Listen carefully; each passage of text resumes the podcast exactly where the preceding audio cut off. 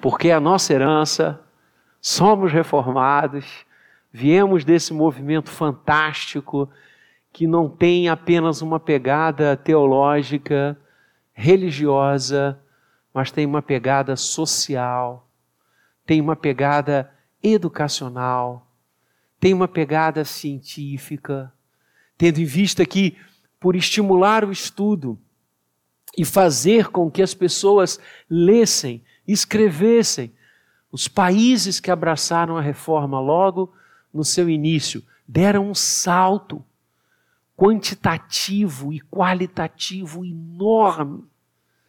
Países que se destacaram porque as pessoas começavam a ler, a produzir, a usar a inteligência, dom de Deus. Não é à toa que vários reformadores foram reitores de universidades, muitas construídas por ele. Calvino vai lançar a pedra fundamental da Academia de Genebra, uma das mais antigas instituições de ensino da Europa. E assim foi com Lutero e com tantos outros. Por quê? Porque Deus nos deu inteligência e capacidade de conhecê-lo racionalmente, de estudar as suas coisas, de conhecer a sua revelação. E nós temos usado as noites de domingo para pensarmos sobre os pilares da reforma. Muita coisa temos para estudar sobre a reforma. Nossa, e como? Mas há cinco pilares que todo bom reformado conhece. E se você está chegando agora, que bom, porque você está conhecendo os cinco soles, ou os cinco solas. Sola Escritura, foi o primeiro domingo. Sola Fide, só a fé, segundo domingo. Sola Gratia, só a graça, domingo passado, e hoje vamos estudar Solo Christus, só Cristo. Então a reforma sintetizava os seus ensinos dizendo só a Escritura, regra de fé única e prática. Só a fé nos leva a Deus. Sem fé é impossível agradar a Deus. E aí você teve no solo a Escritura você teve banida desde já qualquer outro vértice na igreja que não fosse bíblico. Os reformadores, assim, com sola escritura, estavam ensinando que só a Bíblia pode nortear a vida da igreja e a vida do cristão, que ela tem que ser estudada, lida, conhecida, debatida, pregada, anunciada e só ela, só ela.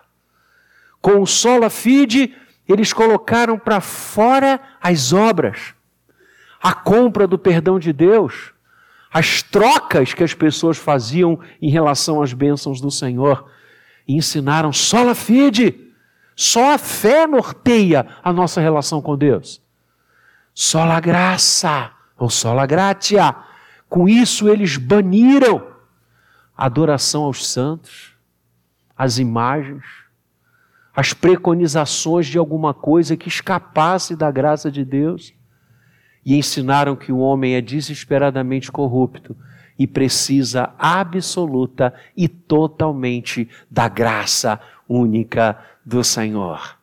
E agora chegamos, eu digo, a proclamação maior dos solos, se bem que é difícil, porque uma está diretamente ligada à outra.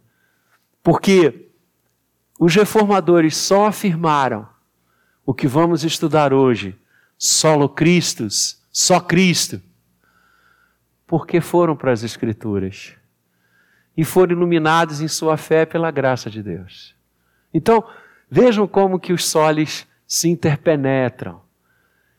E domingo que vem, terminando essa série, nós vamos estudar o último sole, sole deo gloria, ou seja, viver apenas e exclusivamente para a glória de Deus.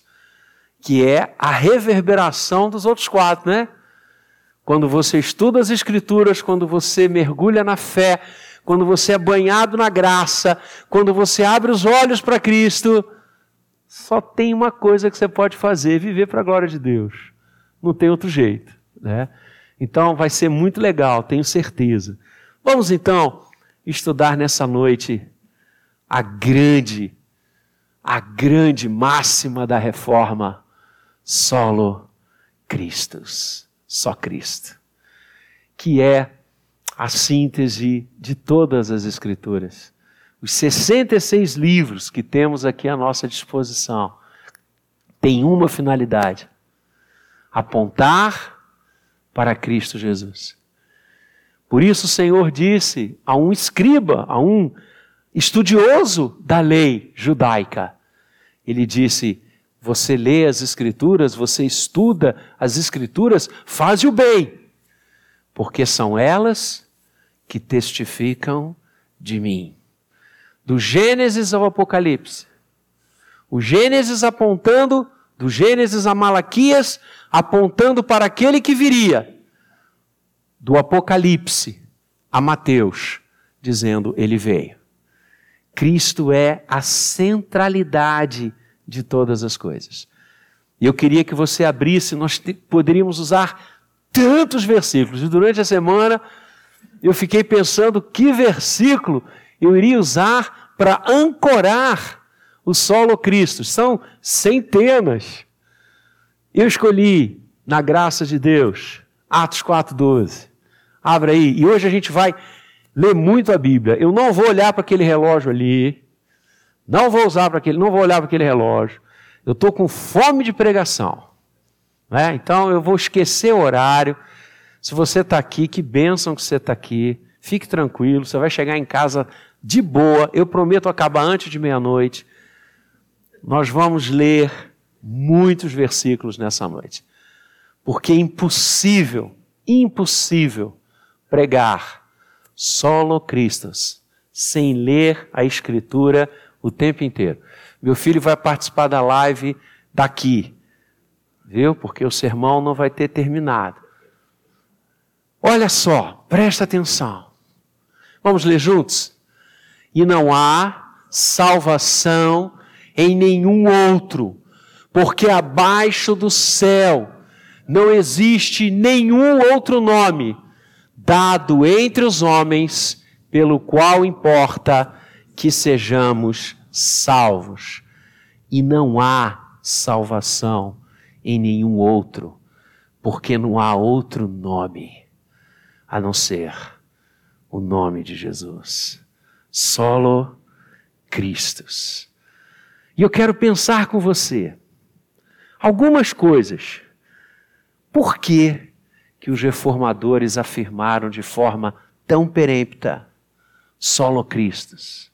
Muitas, muitas coisas, muitos argumentos, muitas realidades, mas eu quero pensar apenas em algumas nessa noite. A primeira coisa, pela qual eles bradaram ao mundo e nós, como herdeiros desse movimento, hoje bradamos só Cristo, porque só Ele é a segunda pessoa da Trindade. A unicidade de Cristo passa, primeiramente, pela sua divindade. Solo Christos, porque Ele é Deus, porque Ele é o Verbo que se fez carne e habitou entre nós. Vamos ler João 1, 1 a 4. Quando João, no prólogo do seu evangelho, diz: No princípio era o Verbo. E vejam que interessante, quando nós vamos a Gênesis, qual é o primeiro versículo da Bíblia? No princípio, criou Deus o céu e a terra. O princípio de Gênesis é um princípio histórico. Não temos como prescrutar aquele momento, não temos como é, é, é, estabelecer ah, prazos, datas é, é, é, efetivas, construções históricas, mas o que Moisés está dizendo é que houve um momento, houve um tempo zero, onde Deus disse: haja luz, e houve luz. Ao momento da criação, no princípio, criou Deus os céus e a terra.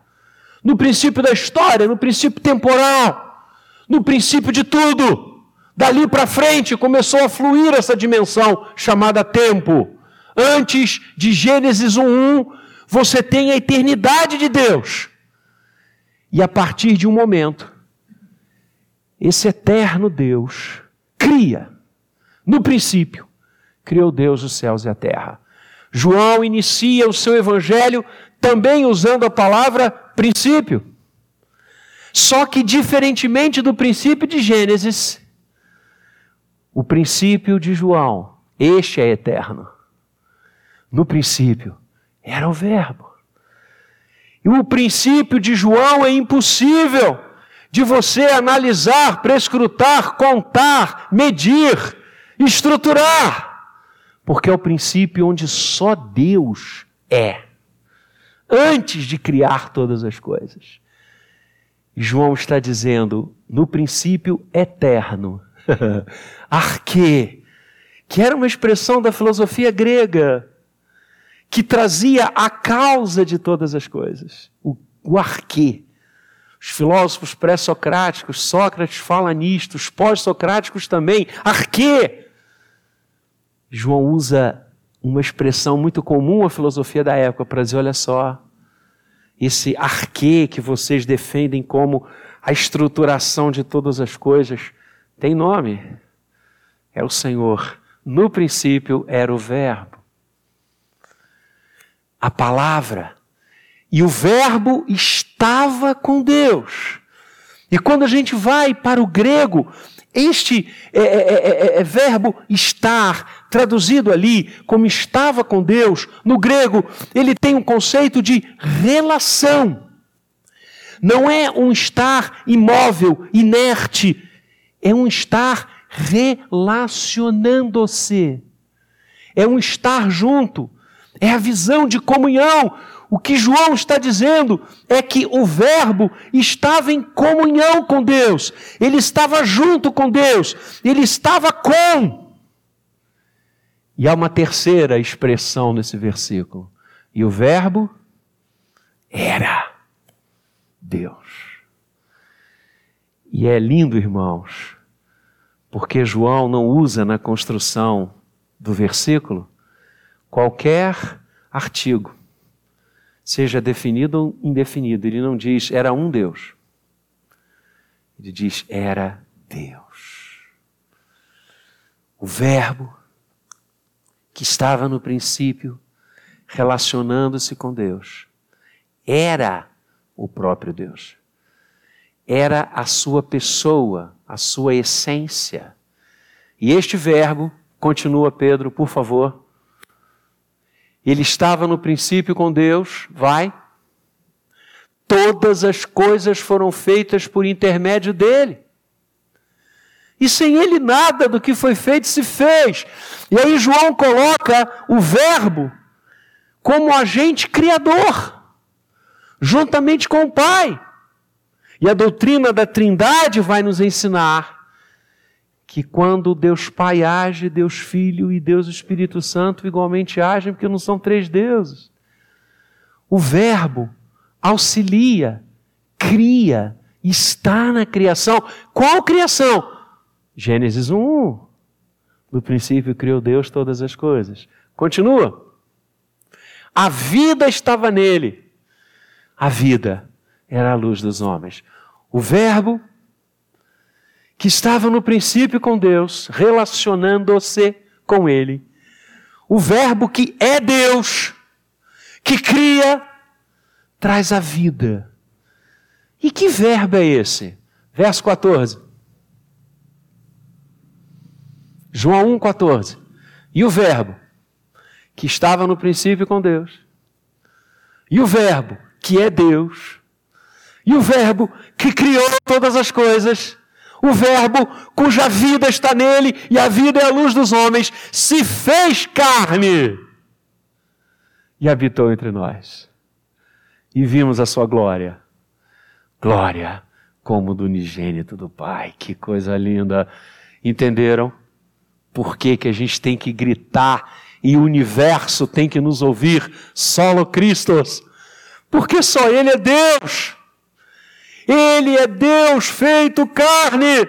lá na manjedoura de Belém, naquela noite, quando a noite se tornou dia, porque os céus se abriram, as milícias celestiais desceram, os exércitos dos céus chegaram à terra, e os pastores atemorizados, não era para menos, aquela glória refulgente, o que está acontecendo?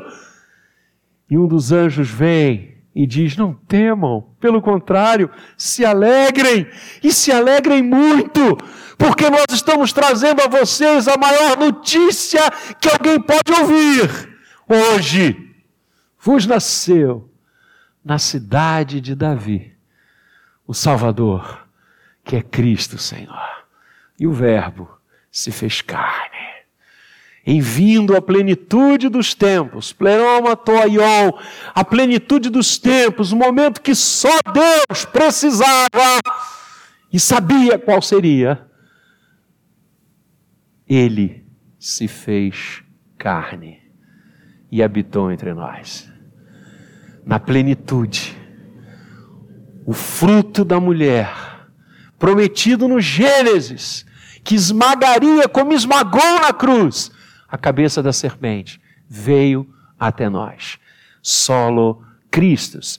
Hebreus 1, de 1 a 3, texto que nós estudamos outro dia. Havendo Deus outrora falado muitas vezes e de muitas maneiras aos pais, pelos profetas, nestes últimos dias nos falou pelo Filho, a quem constituiu herdeiro de todas as coisas, pelo qual também fez o universo. Lembra de João agora? Ele estava no princípio, todas as coisas foram criadas por ele, sem ele, nada do que foi feito se fez. Olha aí, pelo qual também fez o universo. Continua. Ele, que é o resplendor da glória e a expressão exata do seu ser, do ser de Deus. Lembremos que a glória de Deus é um conceito teológico do Antigo Testamento que fala da presença do Senhor. Ele é a expressão exata do seu ser, da glória de Deus, sustentando todas as coisas pela palavra do seu poder. Depois de ter feito a purificação dos pecados, assentou-se à direita da majestade nas alturas solo Cristos. Colossenses 1, 15 a 17. Verso 15. Paulo falando de Cristo, diz: Este é a imagem do Deus invisível. Olha que lindo! O Senhor Jesus, Paulo está dizendo, é a imagem do Deus invisível. Aquele, lembra que ele pregou lá no Areópago? Ao Deus desconhecido, ele era desconhecido daqueles homens, mas não de nós.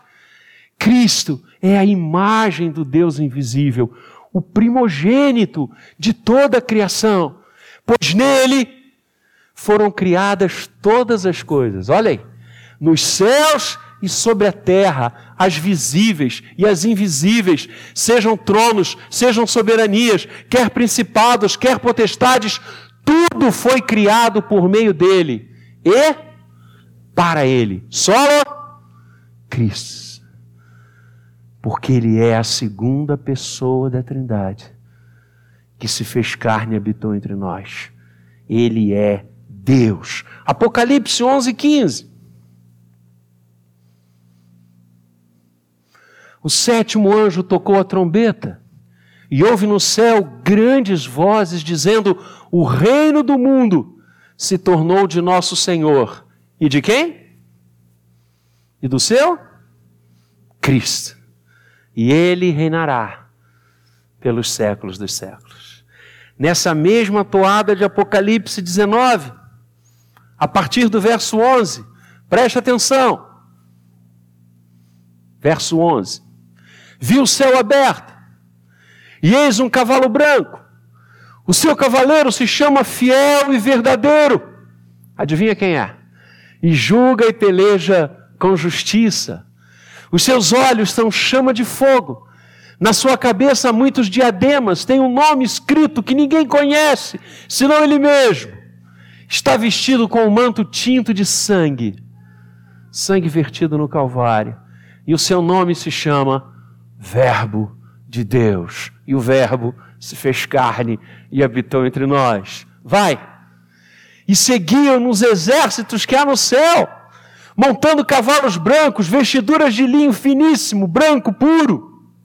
Sai da sua boca uma espada afiada para com ela ferir as nações, e ele mesmo as regerá com cetro de ferro, e pessoalmente pisa o lagar do vinho do furor da ira do Deus Todo-Poderoso.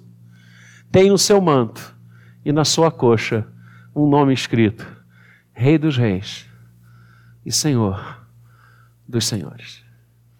Solo Cristo, porque só Ele é Deus. Esse texto de Apocalipse, onde fala sobre a glória do Senhor que volta, o Rei dos Reis, o Senhor dos Senhores, você sabe que há uma cantata linda sobre várias dessas passagens do Apocalipse. Handel escreveu peças maravilhosas e ele ultima a sua cantata com o hino Aleluia de Handel, onde ele fala sobre essa passagem que a gente acabou de ler, da glória do Senhor Jesus, da sua soberania, da sua majestade. E reza a lenda que a primeira vez que Handel apresentou a sua cantata, a rainha da Inglaterra estava presente. E aos reis é dado que se assentem e fiquem permanentemente sentados em todos os eventos. E quando chega a hora do aleluia, quando diz que os reinos deste mundo, tudo se tornou do nosso Cristo, que Ele é o Senhor para todo sempre, aleluia, aleluia. O teatro todo se levantou e a rainha igualmente se levantou, porque diante de Jesus ninguém pode ficar assentado, pelo contrário, todos dobrarão os seus joelhos e todos confessarão que Ele é o Senhor, só o Cristo, porque só Ele é Deus. Mas a segunda segundo fundamento dessa expressão reformada é porque só Ele é o redentor dos homens. Só Ele é Deus. E só Ele é o redentor dos homens. E aí, nós temos o verso que fundamenta esta mensagem. E não há salvação em nenhum outro, porque abaixo do céu não existe nenhum outro nome dado entre os homens pelo qual importa que sejamos salvos. Solo Cristo, porque só Ele é o Redentor. Só Ele verteu seu sangue no madeiro. Só Ele deixou o túmulo vazio. Só Ele é o garantidor da nova aliança, eterna aliança. Só Cristo e aí eu quero que você novamente vá a Colossenses capítulo 1 agora, vamos ver o verso 13 e o verso 14. Onde Paulo diz, ele, falando do Senhor Jesus, solo Christus, ele nos libertou do império das trevas e nos transportou para o reino do Filho do seu amor, no qual temos a redenção no Filho. Temos a redenção, a remissão dos pecados. E nesse mesmo texto, o verso 19. Porque aprove a Deus que nele residisse toda a plenitude, e que, havendo feito a paz pelo sangue da sua cruz, por meio dele, por meio de Cristo, reconciliasse consigo mesmo todas as coisas, quer sobre a terra, quer nos céus. Avançamos. E a vós outros também, que outrora eres estranhos, inimigos no entendimento pelas vossas obras malignas, agora, porém, vos reconciliou no corpo da sua carne, em Cristo. O corpo da carne, Cristo, nos reconciliou mediante a sua morte, para apresentar-vos perante Ele, santos, inculpáveis irrepreensíveis. Só há um nome pelo qual importa que sejamos salvos. Só há um nome que nos tira do império das trevas, que quebra as nossas cadeias. Só há um nome capaz e suficiente de nos perdoar, de carregar no corpo da sua carne o castigo que nos traz a paz. Só há um que nos reconcilia com Deus. Solo Christus. Só Ele é o redentor dos homens. Por isso ele diz: Eu sou o caminho, a verdade e a vida. Ninguém vem ao Pai senão por mim. Queridos, realmente você acha que se fosse possível uma outra forma de salvar o homem, você realmente acha que se houvesse um outro caminho que pudesse nos levar de volta a Deus, sejam sucessivas reencarnações, sejam boas obras, seja purgar períodos em purgatórios, se fosse possível, o Rei da Glória se faria homem e passaria tudo o que ele passou. Ele iria à cruz do Calvário. Para quê? Se era possível outro caminho de salvação. O fato de Deus ter se feito carne e ter vindo até nós mostra de forma inexorável que não há outro caminho para ser salvo, porque não há outro nome a não ser solo Cristo. Por isso não confiamos em outra coisa qualquer para nos salvar. Por isso não adoramos Maria. Por isso não rezamos aos santos. Por isso não fazemos absolutamente nada fora de adorar o Cordeiro, de adorar aquele que foi morto, mas ressuscitou. Escrevendo ao jovem pastor Timóteo, na sua primeira carta, capítulo 2, versos 5 e 6, Paulo vai dizer: Porquanto há um só Deus e um só mediador entre Deus e os homens, Cristo Jesus, homem o qual a si mesmo se deu em resgate por todos, testemunho que se deve prestar em tempos oportunos. Há um só mediador. Há um só que media a relação do homem com Deus. Há um só. E nós estudamos isso em Hebreus de forma categórica. Porque toda a mensagem de Hebreus está escudada nisso. Jesus Cristo é o nosso sumo sacerdote e como o reverendo Gabriel falava aqui há pouco, e também é a oferta única pelo pecado que Deus aceita de uma vez por todas. Todas as ofertas que foram oferecidas pelo pecado no Antigo Testamento, todo o sistema sacrificial do Antigo Testamento só tinha validade porque o real Cordeiro de Deus foi morto antes da fundação do mundo. Apocalipse conta isso para gente. O que aconteceu no Calvário foi uma questão histórica do que já havia acontecido na eternidade. Ele já se decidira nos salvar e já morrera por nós antes de nós sermos criados. Antes de Gênesis 1, a nossa redenção já estava absolutamente completa. Por isso, solo Cristos. Justificados, pois, mediante a fé em Cristo, temos paz com Deus. Toda, todo o edifício da redenção toda a construção da redenção humana tem um fundamento, uma viga: Cristo Jesus, o Cordeiro de Deus, que tira o pecado do mundo. Confie unicamente nele. Confie só nele. Só ele é o redentor.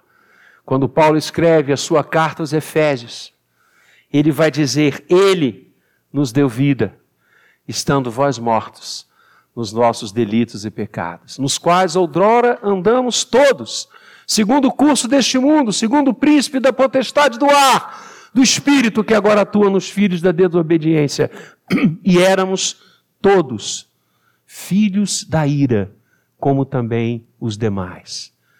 Mas Deus, sendo rico em misericórdia, por causa do grande amor com que nos amou, e não obstante estarmos nós mortos, nos deu vida juntamente com Cristo. Pela graça sois salvos. Oh, que coisa linda! Cristo é o veículo da graça de Deus. Cristo é a encarnação do amor de Deus por mim e por você. Por isso nós afirmamos solo Cristos, porque só Ele é o Redentor. Então, afirmamos solo Cristos, porque só Ele é Deus, porque só Ele é o Redentor. E eu quero trazer uma terceira conclusão para a gente. Afirmamos solo Cristos, porque só Ele é o Senhor da igreja. Só Ele é Deus, só Ele é o Redentor, só Ele é o Senhor da igreja. E quando a gente pensa sobre isso, a gente vai lendo todas as mensagens dos evangelhos, quando Jesus se apresenta em João 10 como bom pastor. E ele vai dizer: As minhas ovelhas ouvem a minha voz, elas me seguem, eu as amo, eu lhes dou a vida eterna, ninguém as arrebatará das minhas mãos. Quando eu vejo o Senhor, Mateus 16, falando com os seus, eu edificarei a minha igreja, eu construirei o edifício daqueles que são meus. Quando ele próprio também diz em João 10 que há muitas outras ovelhas que não estão ali e que ele precisava reuni-las para si. Quando eu vejo o apóstolo Paulo, no seu último discurso, antes de ir para Roma, Aliás, ele estava na direção de Roma, Atos 20. Ele estava para ser lá em Roma processado. E eles param em Mileto. E do porto de Mileto ele pede para chamar os presbíteros da igreja de Éfeso, onde ele havia estado durante muito tempo do seu ministério. Até uma excepcionalidade, porque Paulo ele ficava pouco tempo em uma cidade e em Éfeso ele havia ficado um pouco mais de dois anos ensinando diariamente na escola de Tirano. Vínculos muito fortes com aquela comunidade. Ele manda chamar os presbíteros dali e se despede deles. E é um relato emocionante. Depois você lê Atos 20, é lindo. E ele diz àqueles líderes: atendei por vós e por todo o rebanho, sobre o qual o Espírito Santo vos constituiu bispos. Verso 28. Atendei por vós e por todo o rebanho, sobre o qual o Espírito Santo vos constituiu bispos, para pastoreardes quem? A igreja de Deus a qual ele comprou com o seu próprio sangue. Ué, mas quem morreu na cruz? Não foi o Senhor Jesus? Então, Paulo está dizendo que Deus, o Pai derramou o seu sangue. Sim, porque não há três deuses, filho. Há um só Deus. O Filho entregou-se na cruz. O Pai derramou o seu sangue na cruz para comprar aqueles que procedem de todas as tribos, de todas as raças, de todos os povos, de todas as nações, e para constituir este povo para o Senhor. Cristo é o único Senhor da igreja. Ele é a cabeça da igreja. Você quer ver? Bom pastor, já falamos, Atos, já falamos, ainda em Colossenses quando Paulo diz que Cristo é a cabeça da igreja. E não há nenhum outro que possa mandar nela, não há nenhum outro que possa comandá-la, a não ser Cristo Jesus. Esse é um dos grandes polos da reforma. Além da deidade de Jesus, além da unicidade salvífica de Jesus, no momento em que as pessoas interpretavam que tantos meios de salvação existiam, como hoje. Aliás, eu acho que hoje, se Deus deixasse Lutero, Calvino, Melanton olharem um pouquinho para o que a igreja está vivendo hoje, eu acho que eles iam achar que o século XVI era jardim de infância, perto das coisas que eu tenho visto hoje acontecendo dentro da igreja que se diz igreja do, do Evangelho do Senhor. É terrível, é terrível. Mas não estamos aqui agora para isso, estamos para falar solo Cristos. A igreja claramente entendeu que só Jesus era o seu Senhor. Hoje de manhã, na aula da escola dominical, nós ouvimos o reverendo Gabriel dizendo que o objetivo do Apocalipse era consolar aqueles irmãos barbaramente perseguidos. E qual é o consolo? Que o Rei dos Reis e o Senhor dos Senhores está voltando para resgatar a sua igreja. Ele é quem manda. Quem manda na igreja não é o Papa. Quem manda na igreja não são homens. Quem manda na igreja não são poderes. Quem manda na igreja não são nações. Quem manda na igreja não são estados. Quem manda na igreja não são partidos políticos. Quem manda na igreja não é ideologia política. Quem manda na igreja é única e exclusivamente aquele que se deu por ela. Aquele que se entregou para constituir um povo para a sua única e exclusiva glória. Povo que não era povo dele. Nós que não tínhamos alcançado misericórdia, agora alcançamos. Nós que estávamos afastados, fomos trazidos.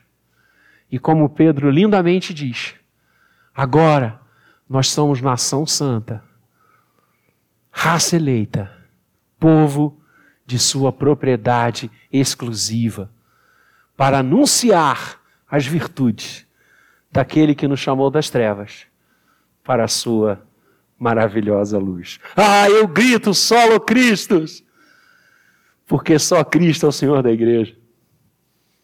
Só Ele é o Senhor da igreja do Jardim Guanabara. Todos nós aqui somos servos dele. Nós somos pastores auxiliares dele. Só há um pastor nessa igreja: Cristo Jesus. Só há um que deve reinar sobre você, porque Ele é Deus. Só um que morreu e ressuscitou para salvar você e derramou seu sangue por você. Só há um, que é o seu Senhor, Cristo Jesus. Por isso nós unimos as nossas vozes e o bater do nosso coração a todos os reformadores e gritamos: solo Cristos. Só Cristo. Vamos ler Apocalipse capítulo 5. Eu convido você a ficar de pé.